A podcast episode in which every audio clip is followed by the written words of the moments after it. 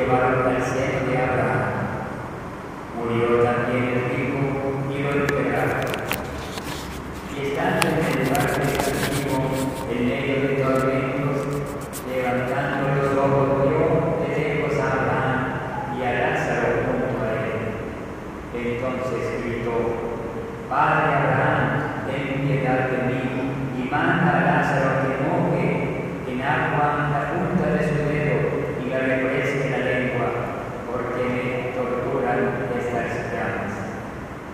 Pero Abraham le contestó, Hijo, recuerda que en tu vida recibiste bienes y Lázaro en cambio males.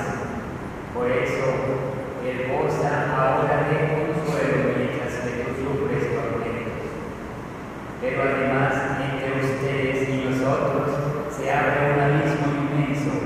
nadie puede cruzar ni hacia allá ni hacia acá.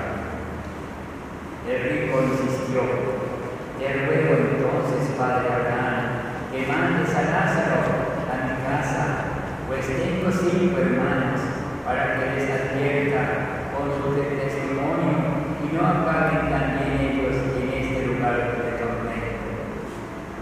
Abraham le respondió, ya tienen a Moisés y a los profetas que los escuchen. Pero el hijo insistió, no, Padre Abraham, pero si un muerto va a decírselo, entonces sí se arrepentirá. Abraham repuso, si no escuchan a Moisés y a los profetas, no harán caso ni aunque resucite un muerto.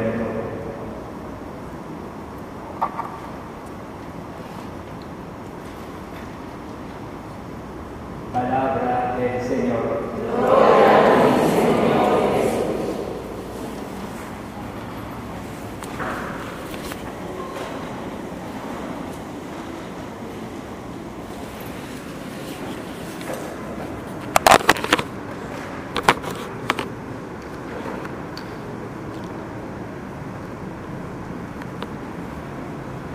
Me llamó mucho la atención que estemos celebrando el Día del Migrante, del Refugiado, y que la iglesia lo esté celebrando desde el año de 1914. Mi papá y mi mamá eran emigrantes, yo nací en este país. Y me llamó mucho la atención también porque papá nació en 1914. Pero lo que más me impacta es que no nos habíamos dado cuenta que estábamos celebrando eso desde hace más de 100 años. Y ustedes y yo seguramente se preguntan por qué. Bueno, porque no nos afectaba. Porque nosotros éramos un país que no emigraba. Porque nosotros éramos el sitio donde se llegaba. En el pueblo de mi mamá decía, van a hacer la América. O sea, como que fueran ellos a construir la América o nuestros países. Ahora, a mí me llama la atención porque en la primera lectura nosotros estamos escuchando a un profeta de los menores que invita a darse cuenta porque si no, irán al destierro a la cabeza de los cautivos y se acabará la orgía de los disolutos. Entre paréntesis, la palabra disoluto a lo mejor no es de nuestro común uso, pero disoluto es lo que nosotros vivimos hace algún tiempo atrás. No decíamos nosotros en Miami, está barato, dame dos. ¿No? Nosotros somos el país donde un presidente llega casi con las alpargatas en los pies pero después se pone unos relojes de cientos de miles de dólares, donde estas cosas estridentes suceden. Gente que colecciona relojes. A mí no se me hubiera ocurrido jamás coleccionar relojes. Y he ahí el problema. Viven, dice así, seguros, tranquilos, ponen su confianza porque quiten el nombre del monte sagrado y digan, estamos en Venezuela. Y como aquí es el país de las oportunidades, definitivamente no nos puede ir mal. Pero vean, se reclinan sobre divanes adornados con marfil. Y vemos las casas que las han recubierto por fuera con spacato.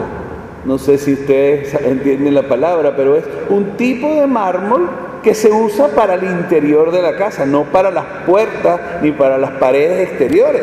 Pero pasen y verán el espacato en ciertas casas. O sea, no saben dónde botar los dineros. Y este es el país en el que nosotros nos encontramos. Dice, canturrean al son del arpa, creyéndose cantar como David. No hago menciones, porque todo el mundo los ha visto en cadena nacional cantando. Entonces, pregúntate, ¿será que esto es un castigo? Cuando nos castigaban nuestros papás, lo hacían para que aprendiéramos algo habíamos cometido algún error y nos mandaban allí, nos sentaban y nos hacían pasar una penitencia. Y después te preguntaban, yo no sé si ustedes, pero a mí sí. Mamá te decía, ¿aprendiste? ¿Entendiste? Sí, mamá. Ah, pero tuve que pasar por la penitencia. Yo soy de aquellos que dice que Dios le voltea la tortilla a todo el mundo y a nosotros nada volteó, porque nuestros muchachos están dando la talla en muchísimos países, preparadísimos.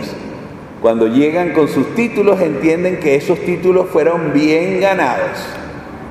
Y desde allá nos están ayudando muchísimos. Nosotros aquí sostenemos una olla todos los viernes con muchísimas de las cosas que nos mandan.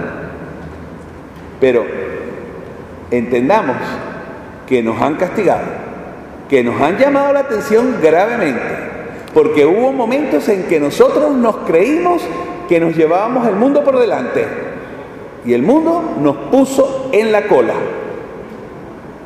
Bueno, agarremos nuestro barranco, nuestro gallo muerto y veamos qué vamos a hacer con ello, porque es necesario entender que así no pueden seguir las cosas. Es necesario entender que es con los pies en la tierra que se hacen las cosas. Que no podemos creernos cuando no producimos